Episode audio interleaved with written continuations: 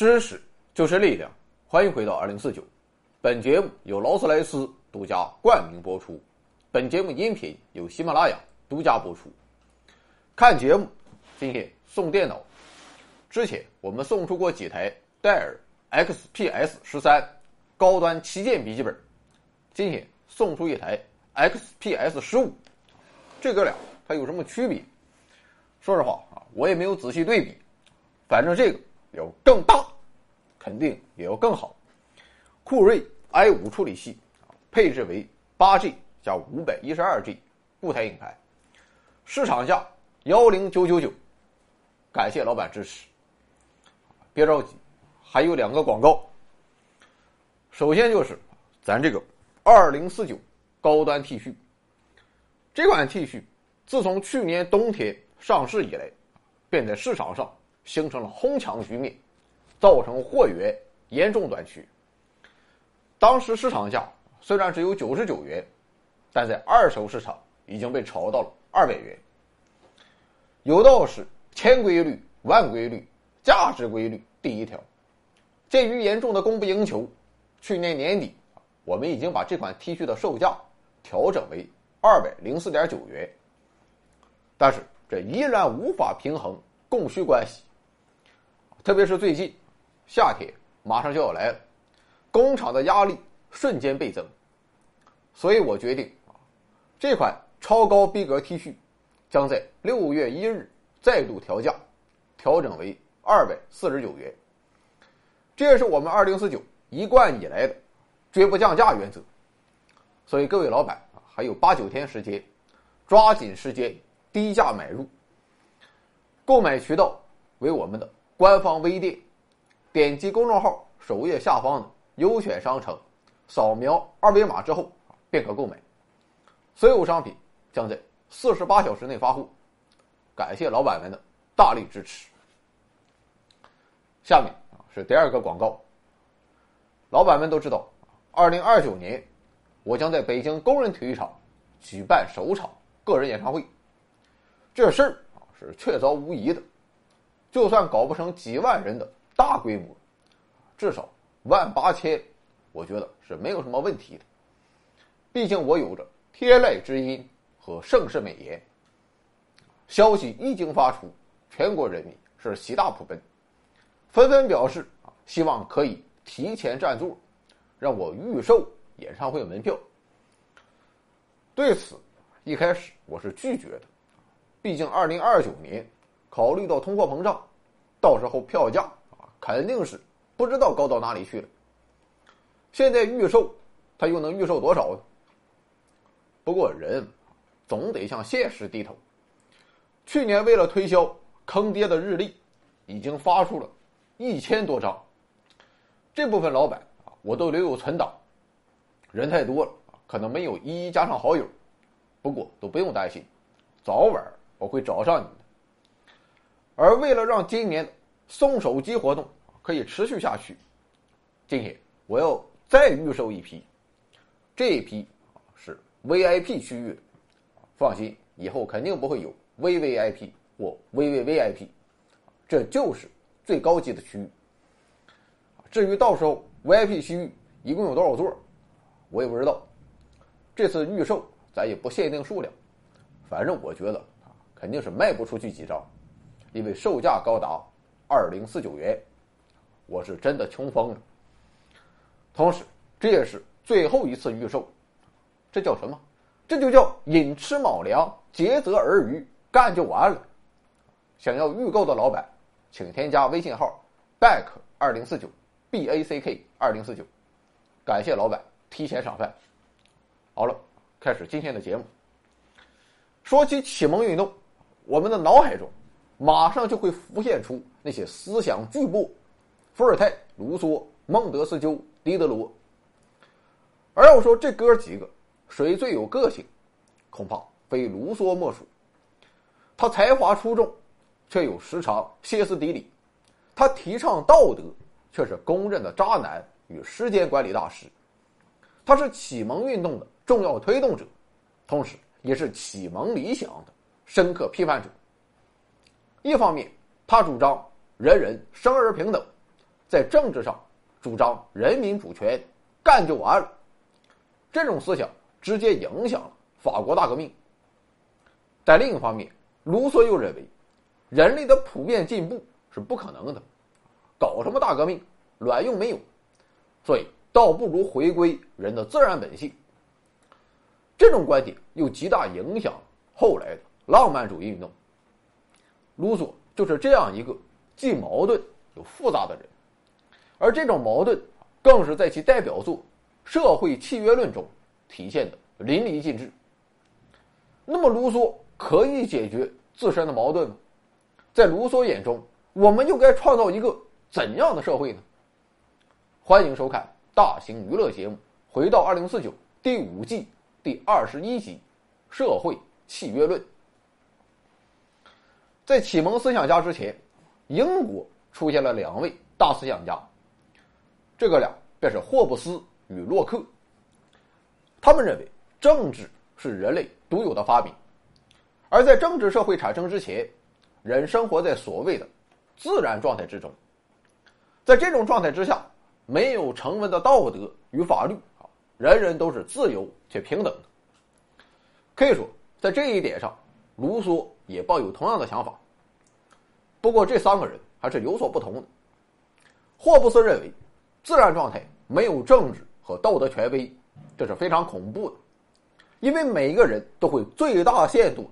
去满足一己私利，所以这种状态就是一切人对一切人的战争，人类毫无安全感可言。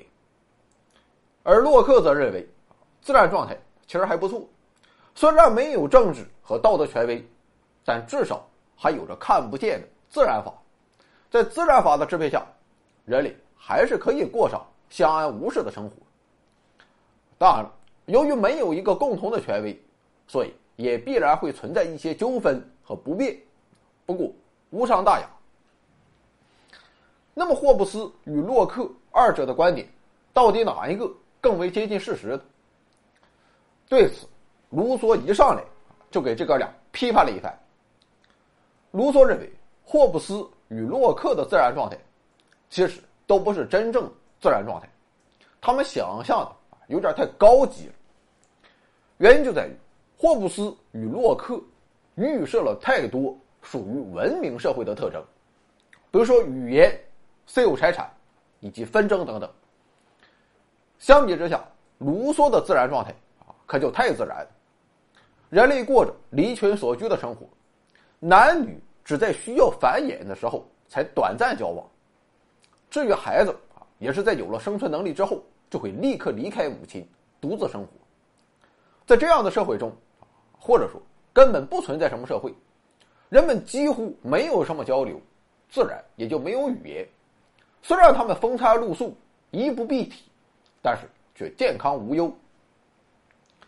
在这样的环境下，人们只有两种基本的动机：一是自立，又是追求自己的利益；另一个就是怜悯，或者说是共情。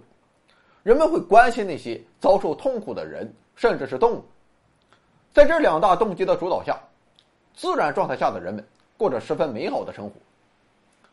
当然了，想必你也会有这样的疑问：那要是既然存在着自利，怎么会没有斗争呢？对此，卢梭认为，人们虽然自立，但当时地广人稀，资源有的是，所以自然也不会因为争夺资源而产生争斗。就算有，也是小规模与暂时的。大不了换个地方，照样生存。与此同时，由于有共情的平衡作用，即便出现摩擦，也不会导致你死我活的争斗。所以，卢梭把此时的人称为高贵的野蛮人。毫无疑问，在这种状态下，社会变化发展的速度是极为缓慢的，甚至是停滞不前。那么，既然如此，人类为什么？最终还是走进了政治社会，并被套上了枷锁呢。对此，霍布斯认为，这是人类的主动选择。原因就在于人们无法过上正常的生活，天天生活在恐惧之中，显然不行。于是便发明了政治这一解决之道。洛克的观点也基本差不多。为了解决现实中的种种不便，人们不得不放弃自然状态，去选择一个共同的权威来协调所有可能出现的矛盾。总之，霍布斯与洛克都认为，人类有着明显离开自然状态的动机，进入政治社会是人类的自发的选择。但卢梭的观点则有所不同。人类为何会发生这一转变？卢梭的答案是：我也不知道，反正不是人类的主动选择，而是存在偶然因素。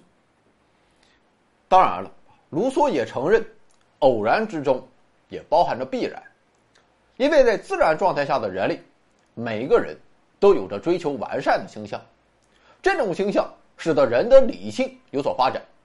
理性的发展可以让人的生活变得更美好，但同时也为人类走出自然状态埋下了伏笔。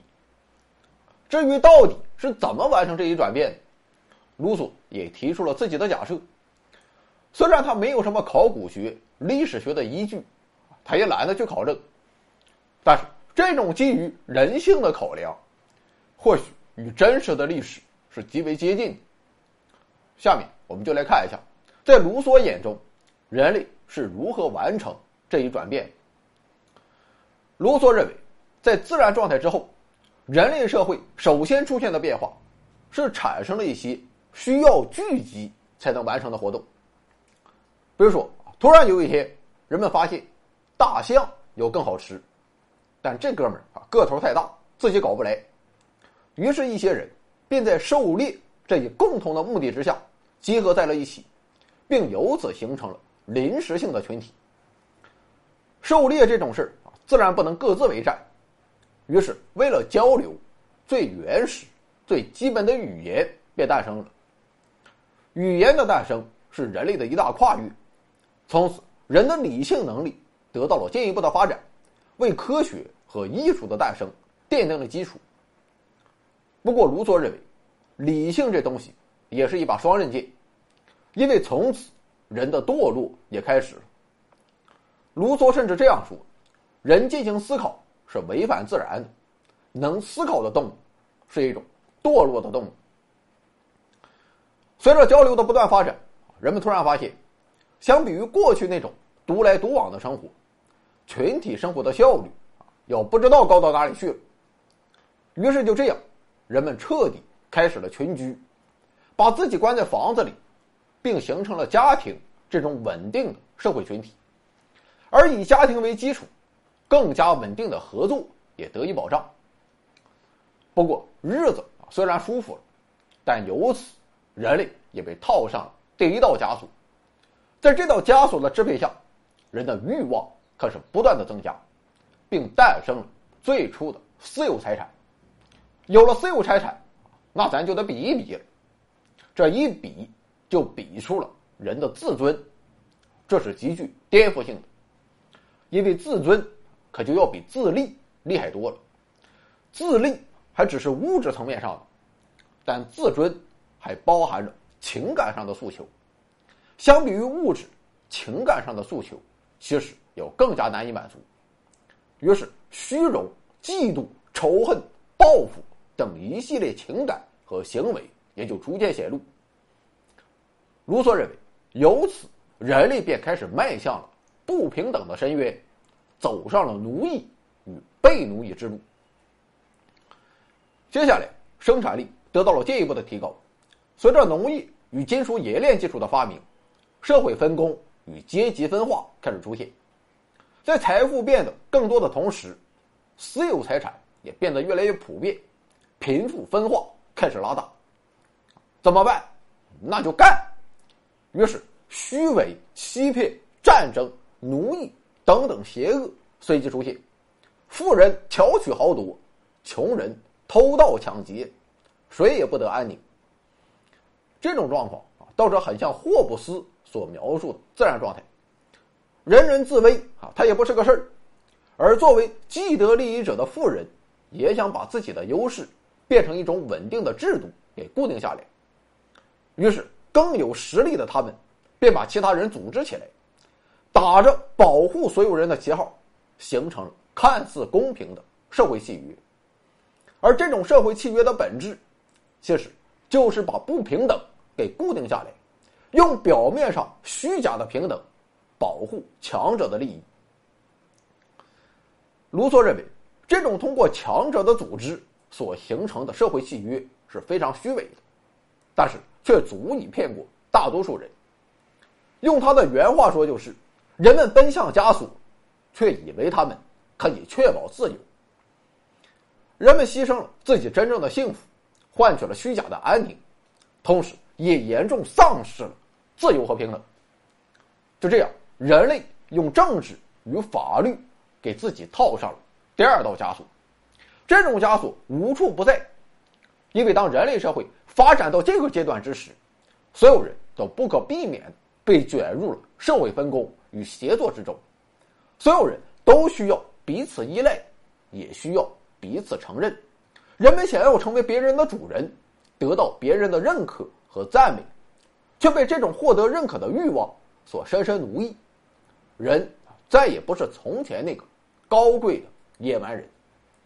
正如卢梭所说：“自以为是一切人的主人，却比他们更是奴隶。”妥了，现在问题就来了：你卢梭既然对这种状态大加批判。那么你有办法解决吗？如今的社会制度是一把枷锁，那么我们能将其打碎吗？卢梭认为，摆脱枷锁是不可能的。人一旦离开了自然状态，就必然处在枷锁之中。不过，枷锁虽然不能摆脱，但我们却可以寻求改变。所以，事实上，卢梭要做的，是找到一种合法的枷锁。让人们不再生活在不平等的奴役之中，也就是说，卢梭要创造一种全新的社会契约。这种社会契约不再是强者诱骗弱者套上的枷锁，而是可以确保一切人都能够拥有平等和自由的枷锁。平等和自由的枷锁听起来就充满了矛盾。而这也正是卢梭想要实现社会理想。那么，这个自由的枷锁它是怎样的呢？首先，卢梭反对强者和弱者订立契约，因为他们双方有着完全不同的谈判筹码，所以谈判的结果就不可能是自由和平等。鉴于此，卢梭要求所有人都把自己天然拥有的所有权利。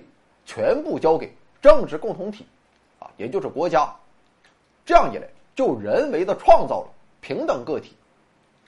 卢梭认为，只有从这个平等的起点出发，才有可能到达平等的终点。接下来，卢梭做出了一个重要推论，六是如果每一个人都向全体奉献了自己，世上也就没有向任何人奉献自己。但与此同时，由于他可以从其他人那里获得同样的权利，所以事实上他得到的东西要远多于自己失去的东西。他获得了比自己原来更大的力量去保护自己和自己所拥有的东西。而这个可以保护自己的力量，便是这个政治共同体的整体意志。用这种方式形成的契约，就是卢梭心目中的新的社会契约。或者说是合法的契约，也是自由的枷锁。表面看起来，卢梭的这一观点并没有什么独到之处，因为霍布斯与洛克也主张，人民把自己的自然权利交给国家行使，通过国家的权威来保护自己的生命、财产以及其他方面的权利。但卢梭还有一个不同之处，而这个不同也正是枷锁。是自由的保障，这就是公益。公益就是国家的公共意志，是一个国家最高的指导原则。它既是国家的整体意志，同时也是每个人的个体意志。所以说，公益与每一个人是高度一致的。服从公义就是服从自己的意志，服从自己的意志就是服从公义。如此一来。人就是完全自由，政治这个枷锁也就变成了自由的枷锁。现在问题就来了，每个人都有着不同的想法，那么这个公义，它怎么可能存在呢？这个可就十分复杂。不过，我们首先要明确一点的是，公益并不等同于少数服从多数的民主，因为在这种情况下，仍会有很大一部分人的意志被剥夺。卢梭认为，要想形成公益，首先个人要认同自己的公民身份，然后个人还要切换自己的视角，从一己私利切换到整个国家的公共利益。最后，每个人都要从公民的视角去思考什么样的法律可以适用于所有的公民，让所有公民在这个国家和谐共存。这样一来，如果每个人都从国家公共利益的角度去认可法律，这个法律就既适用于他自己，也适用于国家的每一个公民。这样的法律就是公益的结果。也有说，按照这种方式来制定法律，就相当于每一个人都在为自己立法，每个人在服从法律的同时，也就服从了全体公民的共同意志以及自己的意志。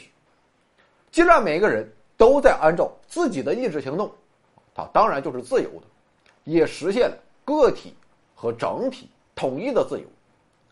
所以卢梭说：“人可以被强迫自由。”可能有点乱，简单一句话捋一下就是：国家的公共意志，同时也是每一个人的真正意志，而一个人的真正意志，就是他自由的体现。如此一来。如果一个人不服从公义，也就等于不追随自己的意志，他就没有实现自己的自由，而迫使他服从公义，也就是迫使他实现自由。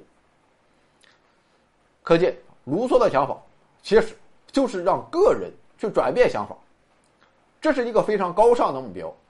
在理想情况下，每个人确实没有动机进行压迫和奴役。因为你促进了这样的制度，就不可避免的也要被他人奴役。但卢梭也清楚的是，现实中这是很难做到。事实上，大部分人的真实想法是，就算自己被奴役，也要去奴役别人。那么该如何解决这个问题呢？卢梭提出了以下几个途径：一是保证一定程度的财产平等，国家没有太严重的。贫富分化，人们的基本利益就不会有太实质性的差别。二是保证国家运转简单透明，防止过于复杂的官僚机构和秘密交易。三是通过教育提高公民的爱国热情、道德水准和政治能力。四是通过公民宗教，用对神的敬畏和来世的奖赏，让公民有畏惧之心，这样人们就不会肆无忌惮追求。个人利益。具体来看，在制定法律以及主权事务这样的大事上，卢梭是反对代表制的，因为我如果总是被代表，就绝不能说我是自由的。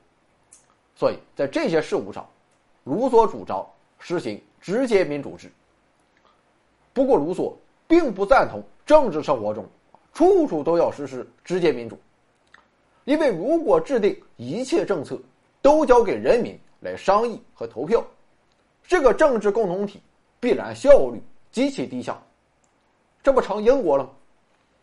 而且我们也没法保证公民每一次都能按照公义来进行投票，他们难免会被一些政客煽动利用，出现所谓的多数的暴政。所以在政治的执行层面，卢梭主张。选举产生的贤人制，由人民选出那些既有德性又有政治才能的少数人，来作为主权的执行者。同时，主权者要密切监督这些执行者，保证他们不会滥用自己手中的权利。客观的说，卢梭对于自由和平等的愿望，以及通过政治制度来保证自由的理想，确实是十分高尚。卢梭写作《社会契约论》的时候，法国还是君主制，不出所料，这本书一经出版就被当局禁止和焚烧。卢梭甚至不得不逃亡到瑞士和英国躲避风头。但是这并不能阻止他思想的广泛传播。人们利用他的思想号召人民站起来，推翻压迫他们的法国国王和贵族，重新建立平等和自由的社会契约。这直接导致了1789年法国大革命的爆发。不过另一方面，卢梭的思想中也潜藏着反对自由和平等的种子，因为甭管你说的有多么的高大上，人们可以显而易见的是，国家可以强迫公民实现自由。也就是说，他预设了公共利益的唯一性。但我们知道，公共利益本就是多元。这些多元的利益之间，并不是完全统一的，也根本无法统一。如果此时预设一个唯一正确的公义，就必然会导致专制和压迫。所以，强迫的自由，最终还是会剥夺人们的自由。事实也确实如此。卢梭这一强迫自由的理论，也为后来法国大革命愈演愈烈的专制，以及拿破仑。在政治上的集权提供了重要的理论依据。以自由为最高追求的卢梭，就这样在无意间又成为了自由最大的敌人。看来卢梭也无法逃脱自己的枷锁。正如他在《社会契约论》开篇所说到的那样：“人生而自由，却无往不在枷锁之中。他自以为是其他一切人的主人。”但却比他们更是奴隶。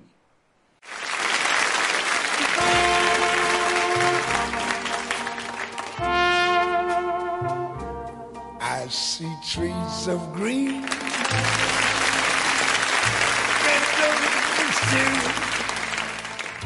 I see them blue for me and you, and I think to myself. what a wonderful world.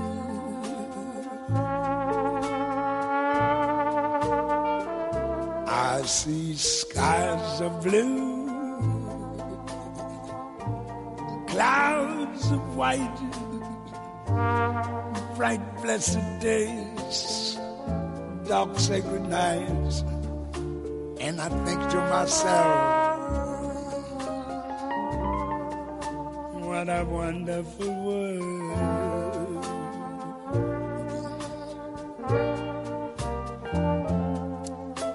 The colors of the rainbow, so pretty in the skies, also on the faces of people going by.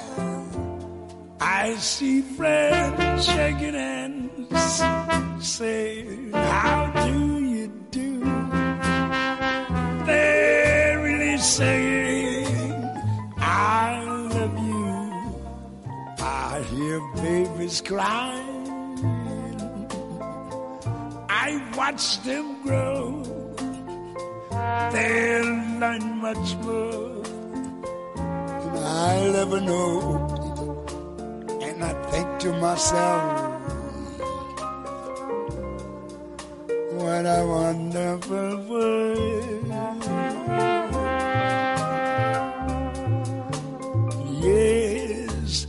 things to myself.